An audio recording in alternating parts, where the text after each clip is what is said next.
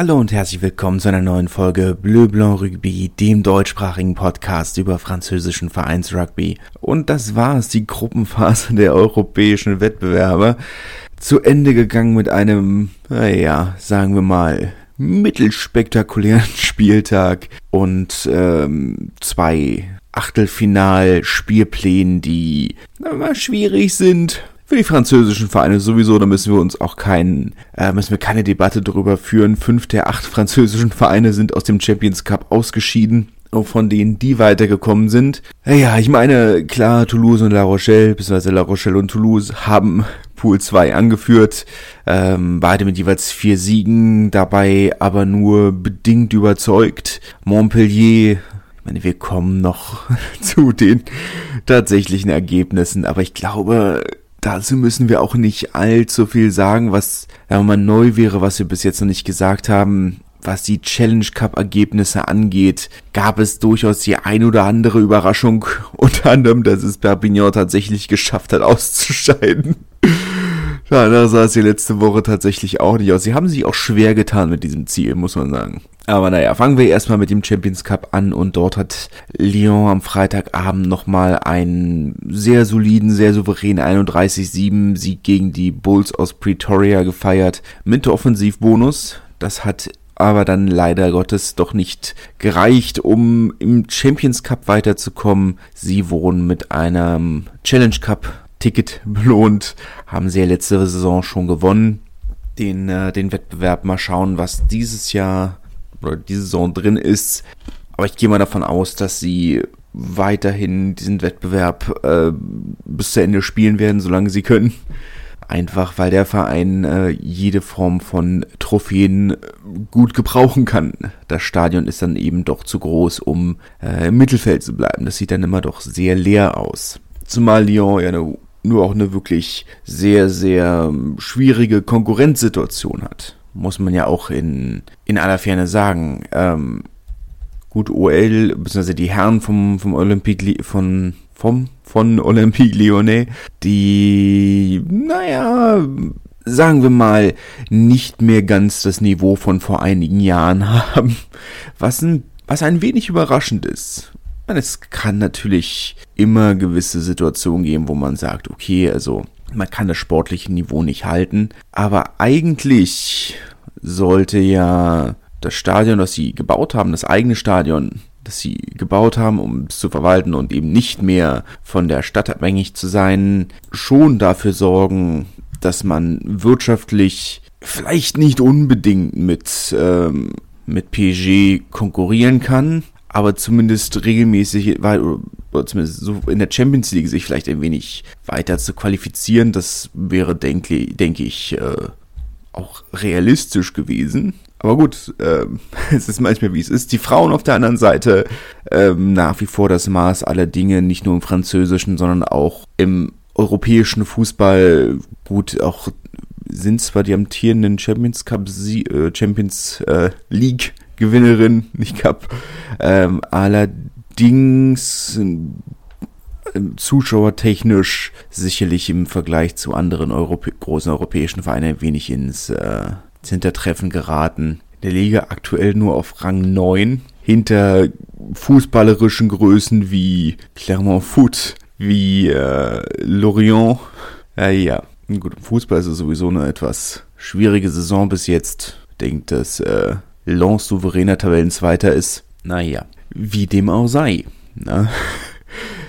Auf der anderen Seite weiter mit, äh, mit Asvel, dem Euroleague Basketball Team, die auch demnächst in einer neuen Arena spielen und auch zur Lyon Group gehören müssten bin nicht hundertprozentig sicher, ob äh, sie den Kauf mittlerweile vollendet haben. Vor zwei, drei Jahren war Olympique Lyon nur Trikot, in Anführungszeichen nur Trikotsponsor. Äh, ich glaube mittlerweile könnte es aber sein, dass sie den Kauf äh, beendet haben und dass es auch zur L Group gehört. Ähm, aber französischer Rekordmeister und Euroleague-Verein bei den Frauen sieht das ähnlich aus. Es ist keine einfache Situation in Lyon. Und dann kommen ja auch die anderen, die anderen Fußballvereine dazu. Es gibt noch einen Drittligisten in Lyon, im Fußball und im Rugby hat man mit, na gut, jetzt kann man natürlich darüber reden, ob Saint-Etienne auch dazu gehört oder nicht.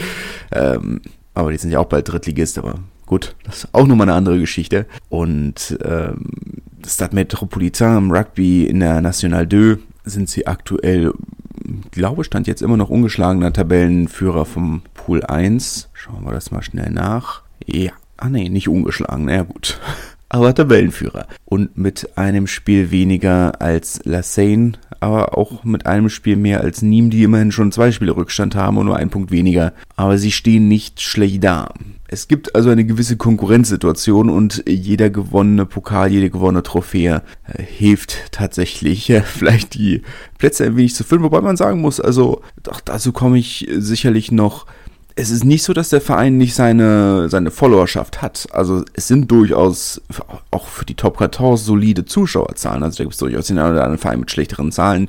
Es wirkt halt nur nicht so, wenn man dieses riesige Stadion sieht. Und auch die Frauen haben noch keine offizielle Zuschauerzahl gesehen, aber es werden jetzt für ihr Spiel gegen Grenoble, gut, Derby, ist immer noch was anderes, aber werden auch sicherlich 2000 Leute im, im Gerland gewesen sein, von denen, wenn ich die Bilder halbwegs richtig schätze. Also es ist schon, schon grundsolide, aber es ist natürlich auch im Vergleich zu dem, was der Verein investiert hat, sicherlich nicht genug. Und der Verein hat viel investiert. Wenn man sich die, die großen Namen anguckt, die der Verein verpflichtet hat, ein Tuisova ganz vorneweg, ne? da war schon eine gewisse Grundambition da und man merkt natürlich jetzt auch, wenn man sagt, okay, der Verein investiert in den kommenden Jahren deutlich mehr in die eigene Jugend, dann ist das auch sind sicherlich auch die etwas ausgebliebenen Hoffnungen, was Zuschauerzahlen angeht, ein nicht zu ignorierender Faktor. Man kann natürlich trotzdem auch sagen, dass diese Dreiergruppe, die, die Lyon erwischt hat mit den Bulls und mit den Saracens, sicherlich auch nicht unbedingt die, naja, sagen wir mal, einfachste Gruppe war. Formulieren wir es mal so rum. Das war sicherlich nicht einfach für den Verein. Aber gut, das pass kann passieren, wenn man europäisch mitspielen möchte. Bordeaux hat diese Ausrede eigentlich nicht. Sicherlich waren die Sharks äh, nicht der einfachste Gegner, aber Gloucester hätte man auswärts und zu Hause besiegen können müssen. Das war dann jetzt die 17 zu 26 zu Hause, war dann schon ein, ja, sagen wir mal, unwürdiger Abgang. Das war unsauber, unpräzise, undiszipliniert. Das war grob gesagt nichts, was Bordeaux da zusammengespielt hat. Priorität lag nicht auf dem Champions Cup, das wussten wir von Anfang an, aber das war schon ein, eine unwürdige europäische Kampagne für, für einen Verein, der, für den es eigentlich keinen Grund gibt, weshalb sie nicht ganz oben auf, in allen Wettbewerben mitspielen sollten. Muss man halt auch so hart sagen, gut, es ist jetzt eine Übergangsphase, nächste Saison werden sie wieder angreifen, aber das sagt man halt auch relativ regelmäßig, ne, aber gut, klar, es ist eine Übergangsphase, der neue, mit Yannick Brü kommt am Ende der Saison ein namhafter und erfahrener Trainer, er bringt große Namen oder große Namen, ich wollte gerade sagen, er bringt große Namen mit, aber das ist ja nicht unbedingt der Fall, aber unter anderem mit Damien Penaud kommen durchaus noch sehr hochwertige Spieler, wenn auch sicherlich nicht für die ganze Saison mit der WM, aber trotzdem, da kann was, kann sich durchaus was entwickeln, aber für diese Saison ist das schon, schon mau. Muss man abwarten. Äh, Racing hat auch das Rückspiel gegen Leinster sehr eindeutig verloren. 36 zu 10 haben sie in Dublin verloren vor 42.000 Zuschauern wohl, also durchaus sehr ähm, gute Zuschauerzahlen, formulieren wir es mal so. Ähm, Leinster, die bis zum Finale Heimspielrecht haben, sagen wir mal bis einschließlich des Finals, das ja dann doch in Dublin stattfinden wird und nicht im Tottenham Hotspur Stadium was ich sehr enttäuschend finde. Ähm, nicht unbedingt, weil ich denke, dass, dass, es Hot, äh, dass das Hotspur Stadium jetzt so ein toller Arena ist. Ich denke, da müssen wir unbedingt äh, als Sport hin, aber es ist natürlich schon so, dass ich sage, also es, wenn wirklich die Hälfte des europäischen Wettbewerbs im Heimstadion eines Teilnehmers stattfindet, finde ich das ein bisschen mau. Und auf der anderen Seite, ich muss auch ganz offen sagen, dass es mich einfach langweilt. Wie, es gab schon so viele Finalspiele in Dublin. Es gab schon so viele Finalspiele im Aviva Stadium. Ich würde einfach ganz gerne wirklich mal neue Stadien sehen. Ja, jetzt kann man auch sagen, das Hotspur Stadium ist nicht unbedingt neu im Rugby. Auch die Saracens haben da schon gespielt. Aber ich würde wirklich ganz gerne einfach mal neue Stadien im Rugby sehen. Wir sehen diese Stadien, wir sehen immer dieselben Mannschaften in denselben Stadien so häufig. Gut, bei Vereins, Verein kann ich es ja noch halbwegs nachvollziehen. Was ist halbwegs? Da kann ich es, ne, ist halt so. Aber ich würde wirklich ganz gerne einfach mal sehen, dass der Champions Cup einfach mal in, in Stadien expandiert, vielleicht auch in Länder expandiert, in, in denen er noch nicht so häufig war. Und ich dachte, Bilbao wäre da vielleicht ein, war sicherlich ein mutiger erster Schritt. Aber seitdem, und man hat die Ambition gesehen, Marseille war sicherlich ein, auch ein, kein neues, neues Stadion, was Rugby angeht. Aber es war ein Schritt und Tottenham Hotspur Stadium war auch ein spannender Schritt oder wäre ein spannender Schritt gewesen. Und ich verstehe die Komplikation mit der WM und allem drum und dran und pipapo. Okay, meine Teilen, aber ich hätte ich hätte schön gefunden. Es gibt auch so viele, so viele Optionen, die man hätte. Warum kein Stadion in Italien? Die nehmen zumindest an den europäischen Wettbewerben teil. Warum kein Stadion in Italien? Kannst mir nicht sagen, dass, dass, die, Itali dass die italienischen Städte sich nicht drum kein, oder kein Interesse dran hätten, so blank wie die, wie die italienischen Kommunen sind. Die freuen sich doch über die extra Einnahmen. Warum nicht ein letztes großes europäisches Finale im, äh, in Mailand? Wie auch immer man das Stadion jetzt nennen mag. Aber es wird ab, soll ja abgerissen werden. Warum nicht noch ein letztes großes Hurra? Warum nicht nochmal ein Spiel in, ich weiß es nicht, Madrid? Gut, Madrid ist jetzt vielleicht ein bisschen, ja, meine, gut, auf der anderen Seite ist Wanner Metropolitano, ist ja äh, durchaus nicht, äh, meine, sie haben ja durchaus gute Zahlen. Also die, das Spiel gegen die Classic All war sehr gut besucht. Und jetzt spielt Sp äh, Spanien wird ja gegen Argentinien dort spielen, jetzt der, im Sommer. Es ist auch nicht so, als würde das Stadion keine Rugby-Spiele kennen. Warum nicht Portugal? es, es, es gäbe so viele Optionen. Warum nicht mal ein anderes Stadion in Schottland zum Beispiel? Warum nicht, ich weiß nicht, Amsterdam oder ganz wild gesagt Frankfurt? Die Fans kommen gut hin. Kannst mir nicht sagen, dass eine Horde britischer und französischer Touristen nicht scharf darauf wäre, ein Wochenende in Amsterdam zu verbringen. Und die Niederlande würde durchaus davon profitieren als wachsende Rugby-Nation die Kritik, die dann immer kommt von außerhalb, ist dann immer irgendwie, ja, also da, davon, davon hat ja der lokale Sport nichts. Davon hat ja der lokale Rugby nichts, wenn. Das ist, aber das ist ganz ehrlich, meine, ich habe keine Zahlen, die das bestätigen, aber ich kann mich erinnern, wie viele Leute zu uns gekommen sind, als äh, nachdem die, äh, die Oktoberfest Sevens waren. Meine, ich, ich habe nicht habe auch damals nicht in der Nähe von München gewohnt und gespielt und wir hatten bestimmt 15 neue Leute im Training für eine Siebener Mannschaft, für einen Siebener Verein, was es ja damals war kannst mir nicht erzählen, dass nicht ähm, die Aufmerksamkeit definitiv hilft. Die Leute haben gesagt, also, ja, wir haben es in der Sportshow gesehen. Ist doch cool, dass es sowas bei uns auch gibt, wussten wir gar nicht. Weil es normalerweise ja nicht die Aufmerksamkeit kriegt. Aber wenn es dann vor Ort ist, ist das ja was ganz anderes. Natürlich profitieren auch die lokalen Vereine und der lokale Sport davon.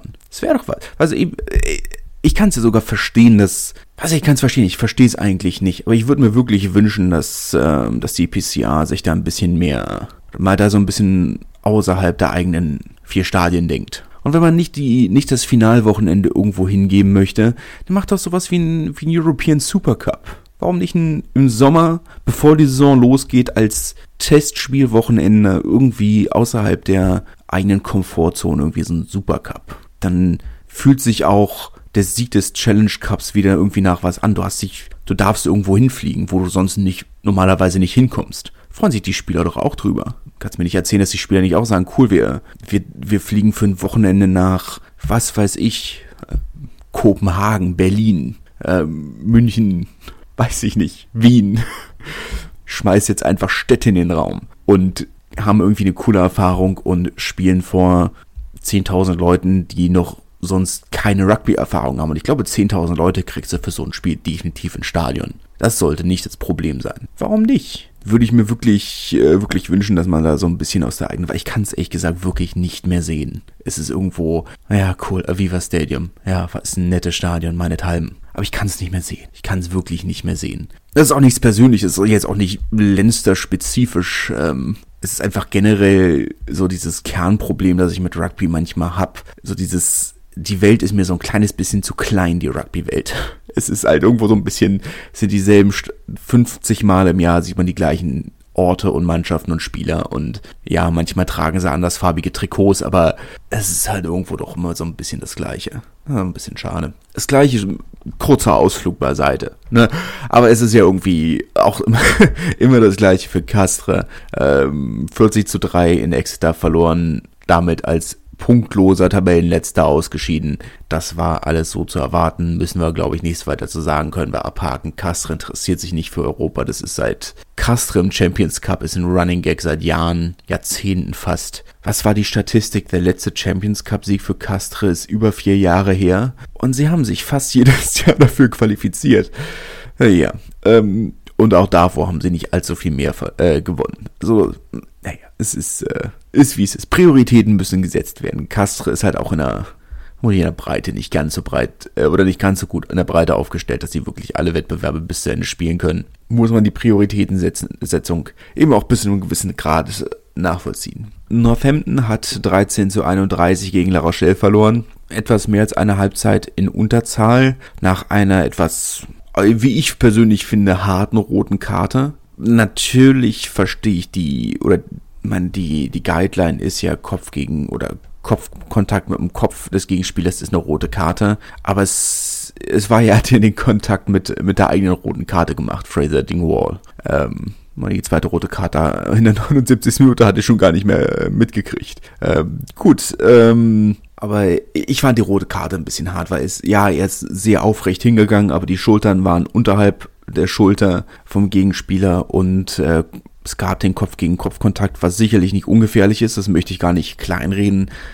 Aber irgendwie für eine rote Karte fand ich es dann eben doch so, fand ich es ein bisschen hart, auch lobend herausstellen muss sicherlich, dass die Schiedsrichter sich an die Guidelines halten und äh, nicht irgendwie von Mitigation oder was auch immer reden und Ausreden suchen, weshalb es keine rote Karte ist. Naja, es ist nun mal, ist nun mal so, ist ein bisschen schade, aber es ist, es ist eine rote Karte. Und es war eine rote Karte, aber eine sehr harte rote Karte. Jetzt habe ich sehr oft das Wort rote Karte gesagt, aber äh, gut, gab ja viele die, davon, die Saison generell. Ähm, ja, wie dem auch sei. La Rochelle sicherlich auch nicht mit einer absolut überzeugenden Leistung gegen sicher, meine, die Saints sind nicht schlecht. Sind was Tabellen fünfter, sechster in der Premiership. Sicherlich kein schlechter Verein und auch obwohl sie eigentlich schon ausgeschieden waren, haben sie nochmal alles reingeworfen. Und das muss man ja irgendwie doch lobend erwähnen, weil ich weiß, es nicht bei allen Vereinen, gerade bei französischen Vereinen nicht unbedingt immer der Fall ist. Aber ich meine, La Rochelle da wäre es, es wäre mit, nein, okay,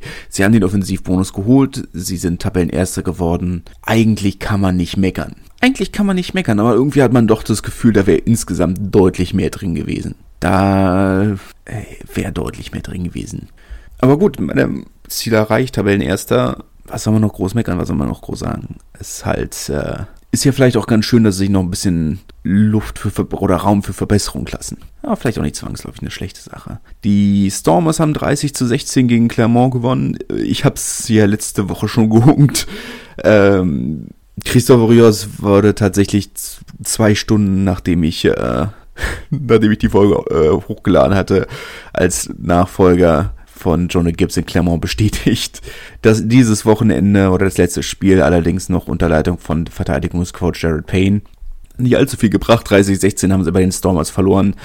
Auch wenn man da natürlich sagen muss, ja, Stormers sind eine gute Mannschaft, die neun Stunden Flug sind in den Beinen und ja, viel mehr muss man eigentlich sagen. Clermont sind eben halt auch die Saison nicht unbedingt das Team, sonst hätten sie den Trainerwechsel nicht vollziehen müssen. Ähm, haben eigentlich 45 Minuten ganz gut mitgehalten und dann haben die Stormers durchgewechselt und mit äh, ihre Stammachse reingebracht, Herschel Jantjes und Jean-Luc äh, Jean Dupré, der ja vorher bei den Say Sharks war, letzte Saison glaube ich sogar noch. Äh, und dann war das dann wirklich der große der große Wechsel dann kam von Clermont nicht mehr 4-30-16. Der eine Versuch von Clermont nach einer Interception von Bautista Del Gui. Sicherlich gut, gut gemacht, ähm, gut gerettet, aber am Ende reicht das dann natürlich nicht für, für, Sieg, für einen Sieg. Ich muss auch ganz offen sagen, ich habe die offiziellen Zuschauerzahlen jetzt gesehen und angeblich waren es über 16.500 Leute im Stadion.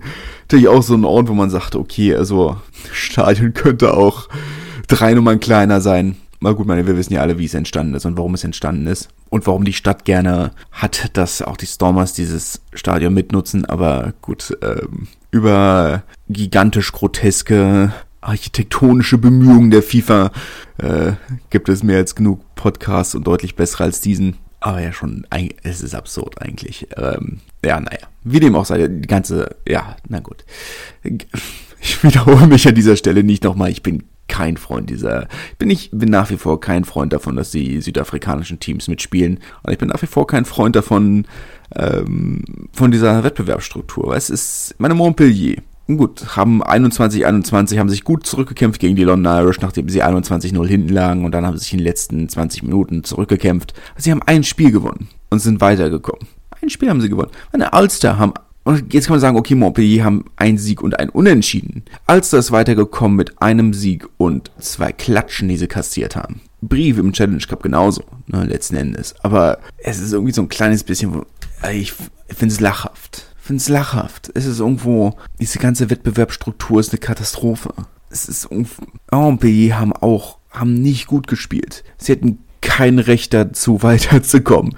Weil diese Europa, haben zweimal gegen die Ospreys verloren. Und das erste Spiel, das sie gegen die London Irish ge äh, gewonnen haben, das haben sie in, da haben sie mehr als eine Halbzeit oder haben sie 60 Minuten in Überzahl gespielt und trotzdem sich unglaublich schwer getan. Unter normalen Umständen hätte, die, hätte dieser Verein niemals weiterkommen können. Ulster hat gegen La, Roche, hat gegen La Rochelle und gegen Sale jeweils um die 50 Punkte kassiert. Gut, jetzt kann man sagen, wenigstens das Spiel in La Rochelle für Ulster war knapp. Aber auch das haben sie verloren. Sie haben ein Spiel gewonnen gegen die Sale Sharks. Okay, toll. Weitergekommen. Cool.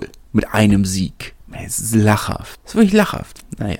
Toulouse 2016 gegen Munster. Spannendes Spiel. Ähm, sicherlich eine sehr, sehr schwere Hausnummer für Toulouse, die sich aber trotzdem behauptet haben, in, trotz vielleicht ähm, gewissen Unpräzisionen.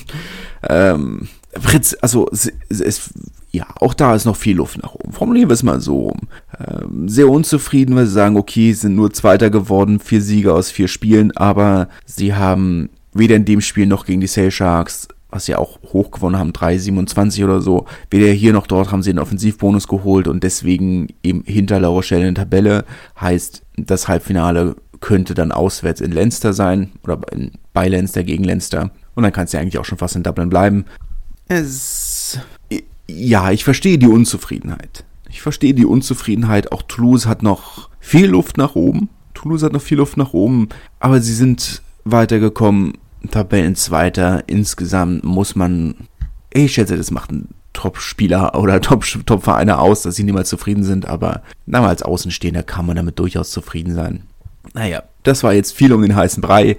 Achtelfinale äh, für die französischen Vereine. Toulouse damit das Heimspiel gegen die Bulls, was durchaus gewinnbar ist, wenn auch sicherlich nicht leicht. La Rochelle zu Hause gegen Gloucester. Auch das ein Spiel, wo ich sagen würde, das müssten sie eigentlich gewinnen. Und äh, Montpellier muss zu den Exeter Chiefs. Und ich glaube, da verabschieden wir uns dann von dem sechsten französischen Verein. Challenge Cup kürze ich ein wenig ab. Toulon hat 14-5 gegen Zebra ge äh, gewonnen. Äh, hätte nicht so knapp sein müssen, aber gut. Äh, Perpignan hat seine C15 nach Bristol geschickt und äh, 33 zu 19 verloren. Auch das hätte eigentlich nichts, also für das, was es war, war es vergleichsweise knapp. Und äh, Oskar Rixens Brief haben tatsächlich mit Bonuspunkt gegen Cardiff gewonnen, 37-24, wobei er selbst in der 67.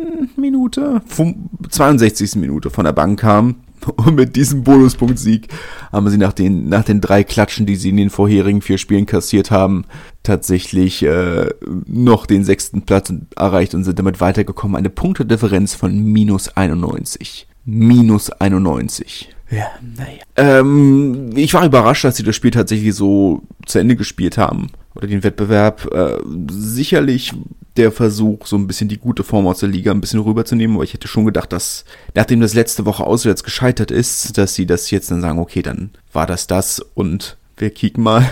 Aber muss man, muss man lobend hervorheben, ähm, zu sagen, okay, sie, sie versuchen die gute Form zu halten, Konstanz reinzubringen, die Leistung. Und äh, der Preis dafür ist dann eben jetzt ein Achtelfinalspiel. Muss man auch akzeptieren dann. Bayern sieht das ganz anders, verlassen den Wettbewerb mit 0 Punkten aus vier Spielen, einer Punktedifferenz von minus 102, haben 7 zu 20 gegen die Scarlets verloren aber das war letzten Endes äh, durchaus so zu erwarten. Stade Francais haben 35 zu 32 gegen Treviso verloren, haben dabei aber einen Offensiv- und Defensivbonus gekriegt. Stade Francais gefühlt der eine französische Verein, der den Wettbewerb wirklich ernst genommen hat. Toulon bis zu einem gewissen Grad sicherlich auch, aber nicht so erfolgreich.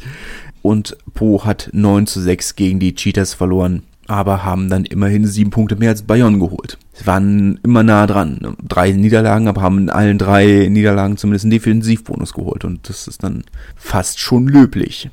Damit äh, für die französischen Vereine, für Toulon ein Heimspiel gegen die Cheetahs, Brief auswärts bei den Scarlets, Lyon gegen Stade Francais, beziehungsweise andersrum Stade Francais gegen Lyon, Racing als zweiter Verein, der aus dem Champions Cup runterkommt, ähm, muss zu den Lions nach Johannesburg.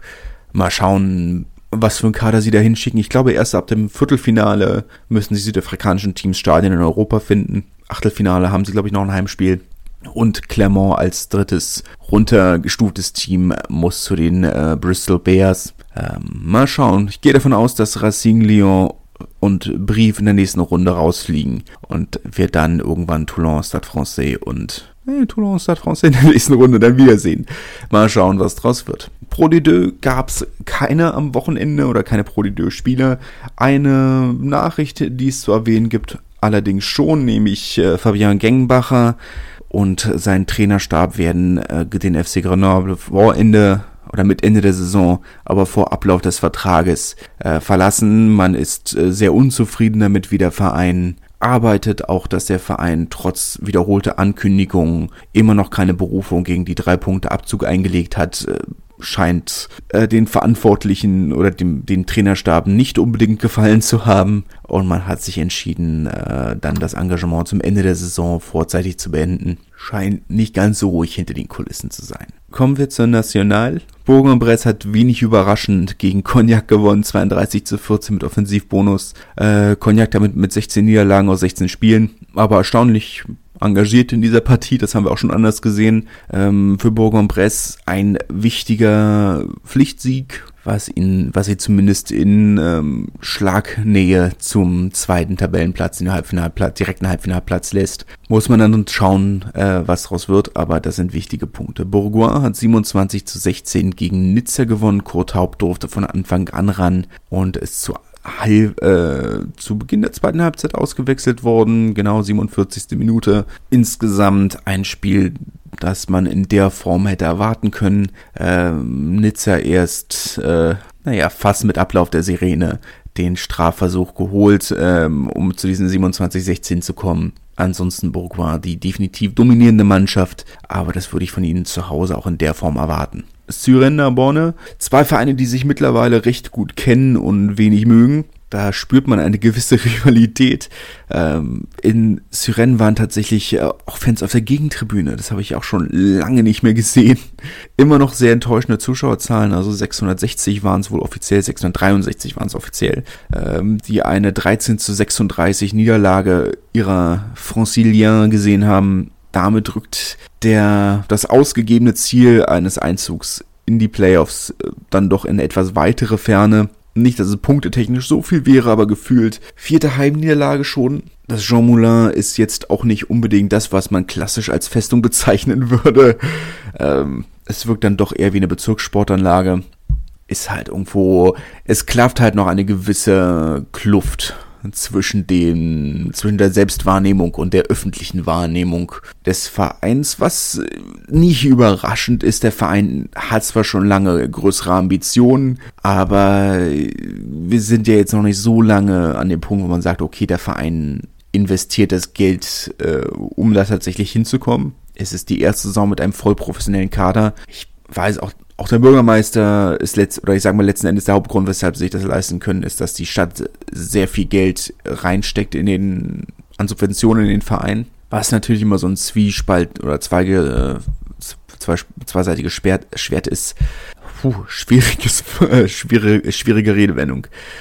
Es heißt natürlich, dass es bei der nächsten Wahl vorbei sein könnte, möglicherweise. Es heißt aber vor allem, dass der Verein nicht auf eigenen Beinen steht und das ist eine Sache, die die, äh, die, die DNASDG immer sehr ungern sieht. Und da muss man schauen, letzten, aber letzten Endes, es, es braucht sehr große Investitionen ins Trainingsgelände, ins Stadion und es braucht große Kampagnen, damit vielleicht auch mal vierstellige Zuschauerzahlen ins Stadion kommen, die aktuell nicht mehr ins Stadion passen würden, aber das ist immer eine ganz andere Geschichte. Ah ja, da muss noch viel getan werden, damit das Sportliche mit äh, dem Strukturellen dann wirklich im Einklang ist. Für Narbonne, ähm, Julien Serron hat, äh, der Cheftrainer hat seinen Vertrag um drei Jahre verlängert vorzeitig. Das ist schon mal ein gutes Zeichen. Und es war der zweite hohe Sieg in Folge. Das Wochenende der Form sehr hoch in, äh, zu Hause gegen Bourgoin verloren, äh, verloren, gewonnen natürlich. Da, da scheint wirklich was geklickt zu haben in der, in der Winterpause.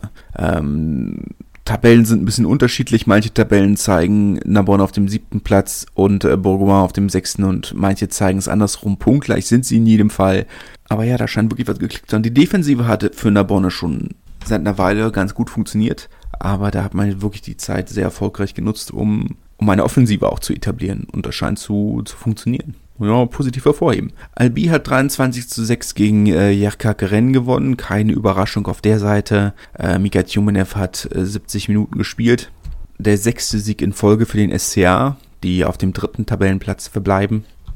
Und Jer, die zwar punktlos bleiben, aber da Renn auch punktlos geblieben ist, weiter diese 11 Punkte Vorsprung auf die Tabellen oder auf die Abstiegsplätze warten. Glaube auch nicht, dass da irgendjemand mit einem anderen Ergebnis gerechnet hat, wenn ich ehrlich bin. Naja, äh, Tarbe hat unentschieden gegen Blagnac gespielt. 29 zu 29 haben sich am Ende nochmal gut rangekämpft, äh, die Gastgeber. Blagnac, die lange geführt haben.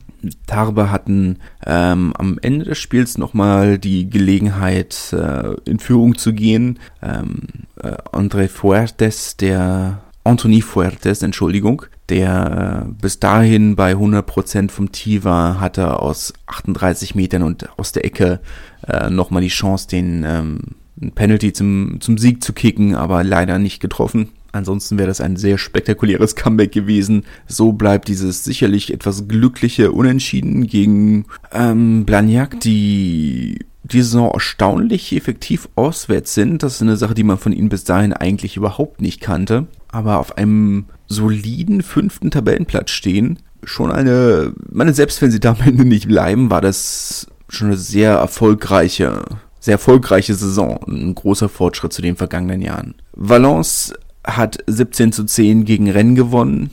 Ein Pflichtsieg, bei dem Tim Menzel von Anfang an ran durfte und äh, 74 Minuten gespielt hat. Absoluter Pflichtsieg, bei dem sie sich erschreckend schwer getan haben, wenn man ehrlich ist. Da muss, äh, meine, sagen wir jetzt schon seit einigen Spieltagen, aber da muss wirklich mehr kommen, wenn, wenn sie ihrer Favoritenrolle im Aufstiegskampf gerecht werden wollen. Denn DAX, die Tabellenführer, mit Abstand Tabellenführer, haben weiter vorgelegt, haben 11 zu 16 äh, in Chambéry gewonnen. Sehr, sehr überraschend. Auch, dass Chambéry ein so schwaches Kickspiel aufgezogen hat. DAX, die, von dem man ja nun mittlerweile weiß, dass sie sehr offensiv stark sind, dass sie denen da so viele Bälle gegeben haben, die DAX einfach jedes Mal zurückgerannt hat und damit und auch relativ erfolgreich. DAX, äh, Chambry ist kaum aus der eigenen Hälfte rausgekommen. Schon schockierend letzten Endes. Chambry damit, äh, ja klar, haben 20 Punkte Vorsprung auf Rennen, aber sagen wir mal, sie sind höchstens Best of the Rest. Karkeren zähle ich jetzt noch, sind Aufsteiger und zähle ich jetzt im weitesten Sinne in den Abstiegskampf mit rein. Chambéry auf Platz 11 sind definitiv auf, mit 20 Punkten Vorsprung auf der sicheren Seite, aber sind Best of the Rest. Und das ist eine Sache, die man sicherlich vor Saisonbeginn nicht so erwartet hat. Muss man schauen, was daraus wird.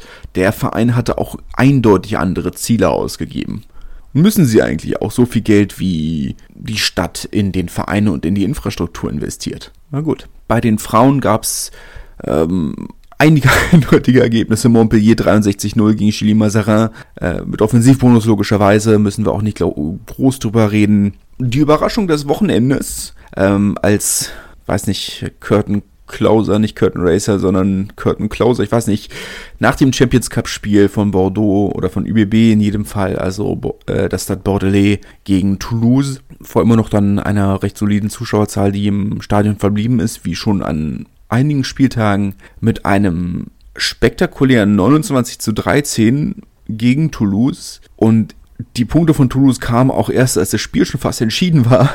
Es war schon eine sehr souveräne Leistung von Bordeaux das war, eine, war ein Ergebnis, wo man sagt, okay, also das war jetzt schon fast meistergerecht. Das ist eine Leistung, mit der können sie definitiv um eine, um eine Meisterschaft mitspielen. Nicht, dass es eine gigantische Überraschung ist. Wir wussten, dass sie ambitioniert sind und wir wussten, dass sie deutlich, dass sie die realistische Chancen mindestens aufs Halbfinale haben.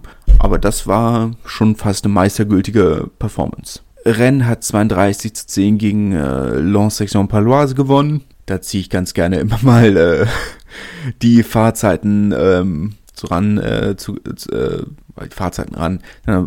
Auf dem Niveau immer ein Riesenfaktor. Am Ende äh, sicherlich kein überraschendes Ergebnis. Rennen auch nicht ganz so schlecht, wie sie in den letzten Jahren waren, wo sie ja deutlich unterhalb der eigenen Möglichkeiten gespielt haben. Das war dann jetzt schon ein souveräner Sieg gegen eine nicht schlechte Mannschaft. Lens immerhin Tabellendritter, haben auch schon gegen Toulouse gewonnen. Allerdings auch sehr ersatzgeschwächte äh, Toulouse zu einem Zeitpunkt, wo noch keine, die Nationalspielerinnen noch nicht wieder Mannschaftstraining waren. Ah, naja. Romagna Blagnac äh, wurde abgesagt, da der Platz in Clermont nicht bespielbar war. Lyon, wie bereits erwähnt, vor knapp 2000 Zuschauern äh, im Gerland äh, 0 zu 26 gegen Grenoble verloren. Sicherlich nicht überraschend, aber nicht unbedingt das, was man mit dieser Kulisse machen möchte.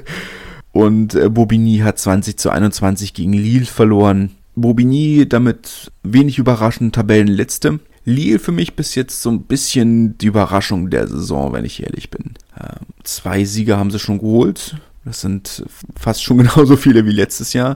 Ähm, kann man wenig sagen. Das ist bis jetzt sehr, sehr solide. Na, naja. Das war's für diese Woche von meiner Seite. Wir hören uns dann nächste Woche wieder, mindestens wieder mit Zweitligaspielen. Top 1000 müsste eigentlich auch aktiv sein. Ein letztes Mal vor den Six Nations. Ich freue mich in jedem Fall drauf. Ansonsten nähern wir uns, wie bereits erwähnt, meiner hundertsten Podcast-Folge schon die ein oder andere sehr gute Idee, den ein oder anderen sehr guten Vorschlag für die Jubiläumsfolge bekommen. Falls ihr auch einen Wunsch, eine Idee, einen Vorschlag habt, lasst mir gerne einen Kommentar da auf Instagram oder Twitter. Ich freue mich von euch zu hören und werde natürlich äh, gucken, dass ich das dann gegebenenfalls berücksichtigen kann. Ansonsten hoffe ich natürlich, dass es euch gefallen hat und wir hören uns nächste Woche wieder. Bis dahin, tschüss.